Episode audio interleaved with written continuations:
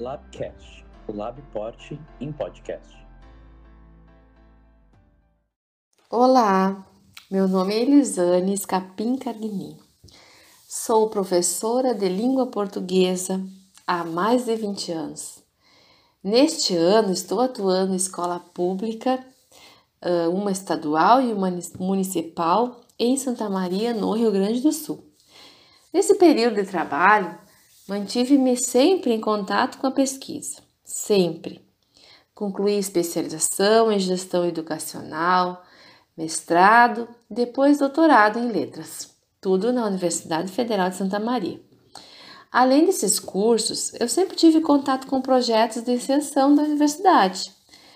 Por exemplo, desde 2011 eu sou colaboradora do Agora, programa de extensão Ateliê de Textos, que antes que iniciou como um projeto o qual desenvolve atividades que promovem a experiência dos alunos, estudantes, no que, no que diz respeito às etapas de um processo de leitura, produção e depois socialização de textos, por meio de publicações de livro ou e-book, como foi, por exemplo, no ano 2020 na minha escola. Durante os cursos de mestrado e doutorado, eu sempre tive a oportunidade de participar de eventos importantes para minha formação. Seminários, congressos, simpósios, eh, mostras, que foram sempre muito importantes para que eu pudesse ir me qualificando enquanto pesquisadora. Tanto no mestrado quanto no doutorado, eu fui orientada pela professora doutora Cristiane Fuser, que me apresentou a gramática sistêmico-funcional. E foi no mestrado que eu iniciei meus estudos na gramática sistêmico-funcional. Na ocasião, eu tinha como objetivo analisar a linguagem usada por professores para construir representações do professor em 11 exemplares de curso de Paraninfo. Para atender a esse objetivo, nós fizemos análise de textos que foram produzidos por professores que atuaram como paraninfos de turmas do curso de letras de duas universidades aqui de Santa Maria, a fim de verificar as representações para o professor. Para dar conta então dessa análise, nós nos utilizamos dos pressupostos da gramática sistema funcional, mais especificamente o sistema de transitividade. Também trabalhamos com as formas de representação dos atores sociais propostas por Van Leeuwen, em 1997. Como eu sou uma professora inquieta e estou sempre em busca de explicações para as minhas indagações, dúvidas, reflexões, vejo-me como uma professora pesquisadora. E, por trabalhar com livros didáticos em sala de aula, que é um dos recursos que nós temos que é acessível às escolas públicas, eu precisei entender então como é que estariam organizados os textos. E quais os propósitos desses textos né, são instanciados nos gêneros de texto da família das explicações.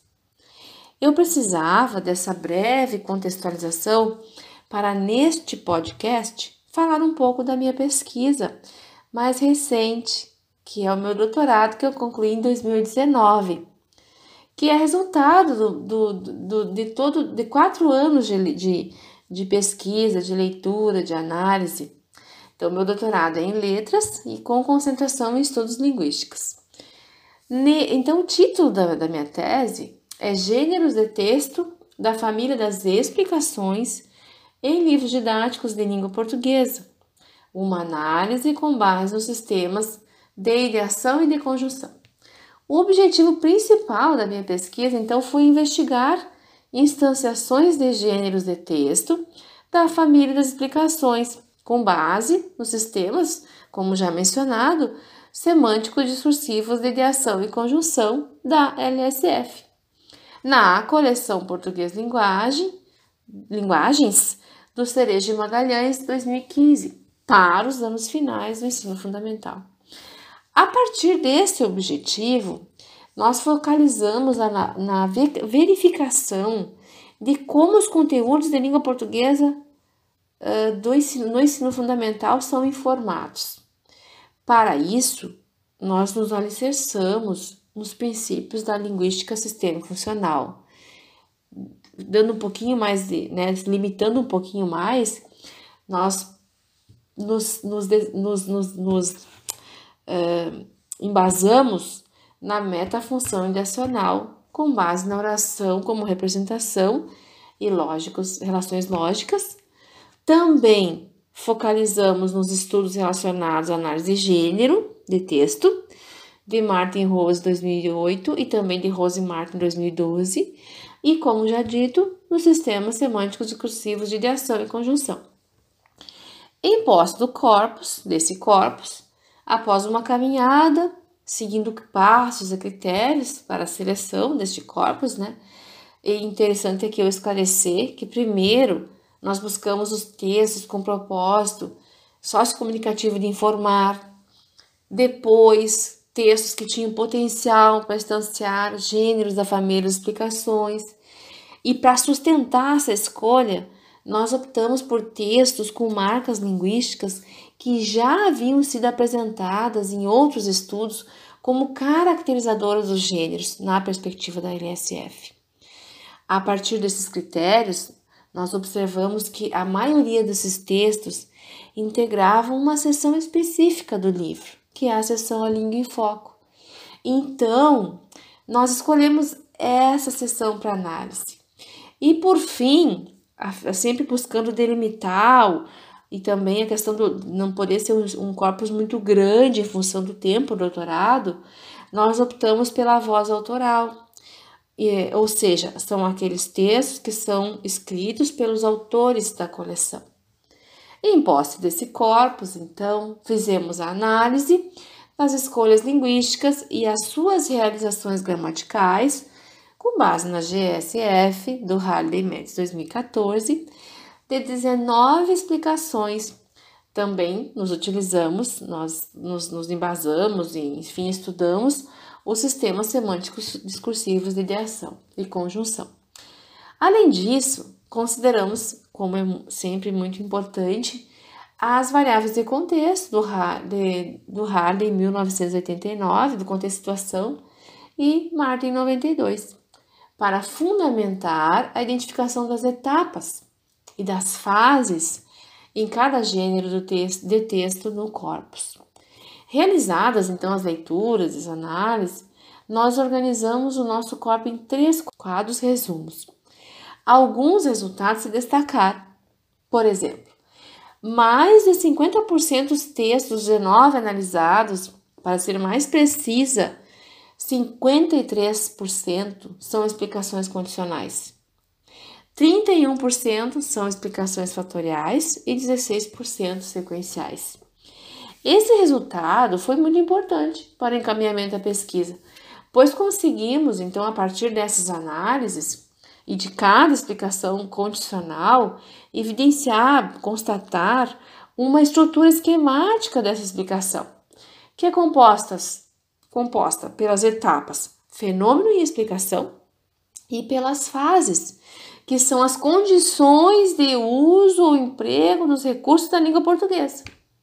Aqui é importante dizer que as fases podem mudar de um texto para o outro, mas nesta pesquisa constatamos como fase das explicações condicionais a contextualização que os autores utilizam para apresentar um texto, a exemplificação, as condições, até três nós achamos em alguns textos 1 e 2, em outros 1, 2 e 3, condição 1, 2 e 3, a reiteração da explicação, a reiteração do fenômeno e, por fim, a divergência.